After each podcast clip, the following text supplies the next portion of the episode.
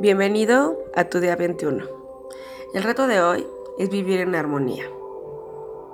Hemos llegado al día 21 del reto de la transformación. Hoy es un buen día para volver a evaluarnos y ver lo que estos días nos han ayudado a superar. Espero puedas ver una diferencia de cómo empezaste y cómo te encuentras en este momento. Yo creo que sobre todo podrás haberte dado cuenta que existen áreas que es necesario que trabajemos una vez más. Me atrevería a decir que en algunos casos sería mejor dedicarles más de un día a ciertas cualidades que deseamos desarrollar. Después de todo, llevamos mucho tiempo siendo así y pensando de la misma forma. Te recomiendo que el día de hoy o mañana realices un ejercicio de autoanálisis que te voy a adjuntar con este audio, donde podrás ver si realmente el reto te sirvió para mejorar y cuáles son las áreas que todavía representan un reto para ti. El día de hoy quiero que trabajemos para mantener la paz y tranquilidad en nuestras vidas, que empecemos a desarrollar esta nueva visión de nuestra realidad y del mundo alrededor de nosotros, enfocándonos en lo positivo y en lo bueno. Si nos sucede algo inesperado, tratemos de conservar la calma y mirar más allá del problema. Tener paz y tranquilidad es el máximo nivel de felicidad al que puedes llegar. Por medio de la armonía contigo mismo y con tu alrededor es como puedes obtenerla. La armonía es el equilibrio y una conexión profunda entre tu mente, tu cuerpo y tu alma. Esta la puedes lograr una vez que mantengas un equilibrio entre tú y tu alrededor. La paz interna se da cuando no permites que las circunstancias externas y la gente a tu alrededor controlen tus emociones. A través de este trayecto de transformación, te has podido dar cuenta que para llegar a sentir esta tranquilidad y equilibrio en nosotros mismos es necesario realizar algunos cambios en nuestra forma de pensar y actuar. Hay algunas cosas que nos parecerán más fáciles y otras un poco más difíciles o nos tomarán más tiempo, pero definitivamente el objetivo es volvernos la mejor versión de nosotros mismos y ser exitosos. De ninguna forma esto significa que queremos ser perfectos y que nunca vamos a tener situaciones difíciles o problemas. Más bien, lo que quiero que entiendas es que nuestra forma de pensar y de actuar es la que nos va a mantener en un estado armonioso y nos ayudará a superar cualquier situación que se salga de nuestro control.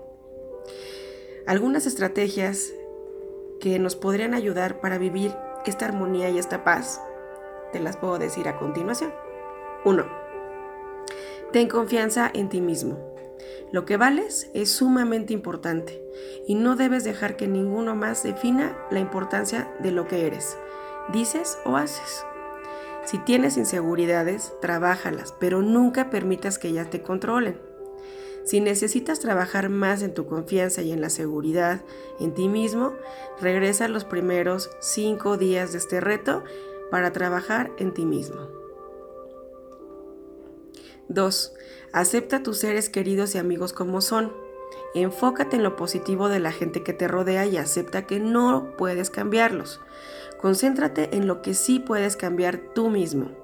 Cambia tu percepción y el mundo cambiará ante tus ojos. 3. No te dejes llevar por las opiniones de terceros. Este punto está muy ligado al primero, pero la diferencia básicamente es que no dejes que nadie te haga enojar sentir culpable, con pena o inseguro. Nadie, absolutamente nadie, tiene el poder de hacerte sentir lo que tú no quieras. Tú lo permites. Así que de ahora en adelante no lo permitas. Si alguien hace algo, recuerda, lo que ellos hagan es el reflejo de su forma de pensar. No tiene nada que ver contigo y no debe de afectarte. 4. No dejes leer y rodearte de libros y aprendizaje positivo y de superación personal. No hay mejor inversión que la que haces en ti mismo. La mejor forma de mantenerte siempre positivo y continuamente desarrollándote es la de invertir en libros, videos y todo tipo de información que te ayude a superarte. ¿Sí? Yo en lo personal y como muchas personas eh, que nos dedicamos a esto, yo siempre recomiendo que si en algún momento tú sientes que necesitas alguna ayuda extra, eh, que necesitas una guía, pues bueno, para eso estamos los terapeutas, psicólogos o la persona en quien tú más confíes, ¿sí? Y puedas acercarte a ellos e invertir en ti. Ellos tienen un conocimiento en algo que a lo mejor tú no. Y eso vale. Entonces, invierte en ti. Verás que el resultado a la larga será mucho más positivo, ¿sí? De la inversión que tú le puedes otorgar a una persona.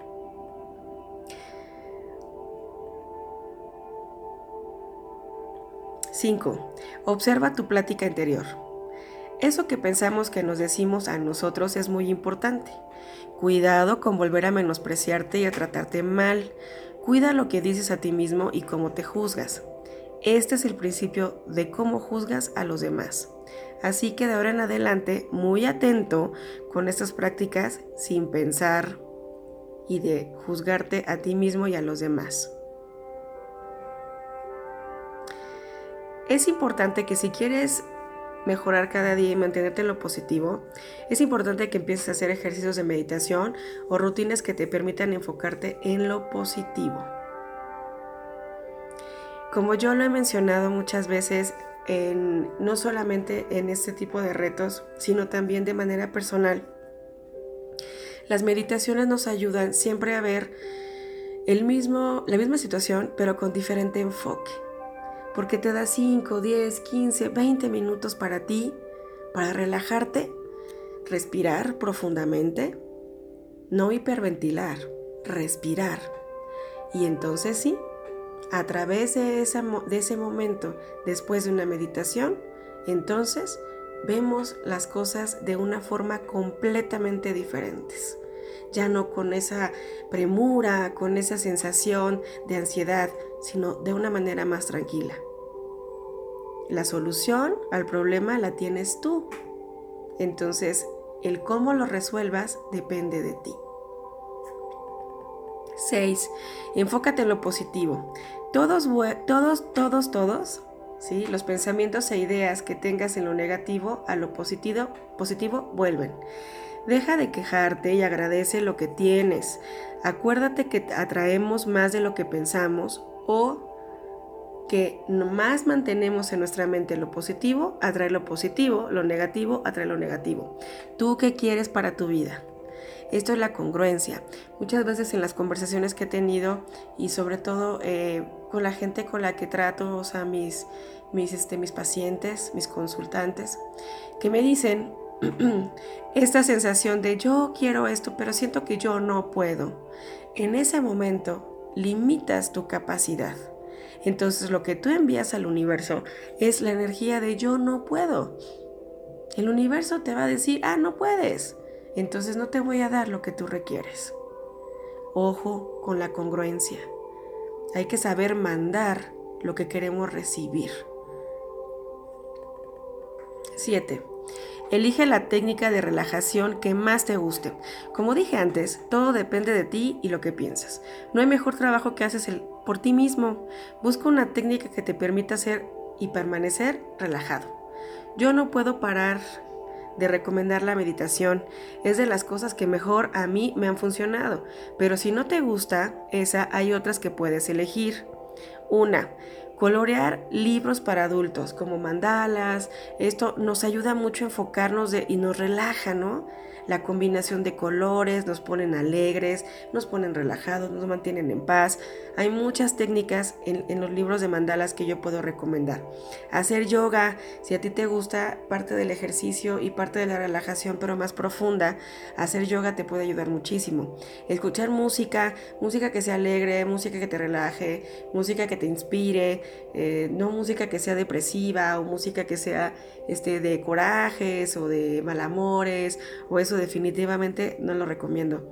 Siempre busca música que sea y que esté buscando la superación. Fíjate en la letra, no importa el tipo de música, el, el, estilo, fíjate la letra. Si la letra te conecta, entonces esa canción es para ti, porque te anima. Entonces puedes hacer eso. Hacer ejercicio también. Hay gente, ¿no? Que se siente súper bien. Yo en lo personal camino mucho. Entonces a mí eso me relaja. Sí, pero hay gente que corre, hay gente que se va a hacer zumba, que se va a hacer pilates, que se va al gimnasio, lo que sea. Busca una manera este, que te ayude también a sacar a veces ciertas frustraciones que tenemos. El ejercicio es muy bueno para eso. porque te desenfoca de lo que estás viviendo y te enfoca en mantenerte a ti físicamente de una manera saludable. O bueno, lo vuelvo a repetir también, el salir a caminar ayuda muchísimo. Yo camino, de verdad, créanme, que mucho. Me alivia, me sana, me ayuda a la circulación, me hace ver los paisajes de una forma diferente a la gente. Eh, a mí me encanta caminar, claro. Si mi trabajo quedara demasiado lejos o los lugares a donde voy, tendría que usar algún tipo de transporte. Pero en este caso, si es un lugar cerca, busco caminar. 8. Acepta y dejar ir.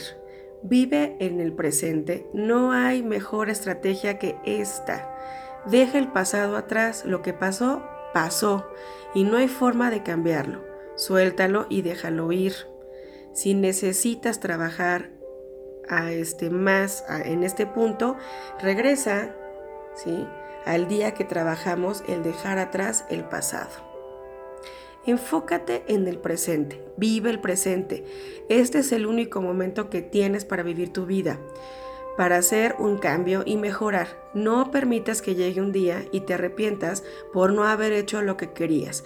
Tu vida empieza hoy, vívela. Te agradezco muchísimo que hayas compartido conmigo estos 21 días. Mis bendiciones para ti, mi gratitud, mis aplausos son para ti. Te lo mereces, como lo dije ayer.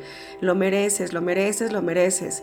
Porque llevar una continuidad de 21 días pareciera que es fácil, pero créeme que no. Y solamente los que de verdad quieren un cambio en su vida se animan a hacerlo. Entonces te mereces, ¿sí? El que te veas a ti y te digas que eres un campeón.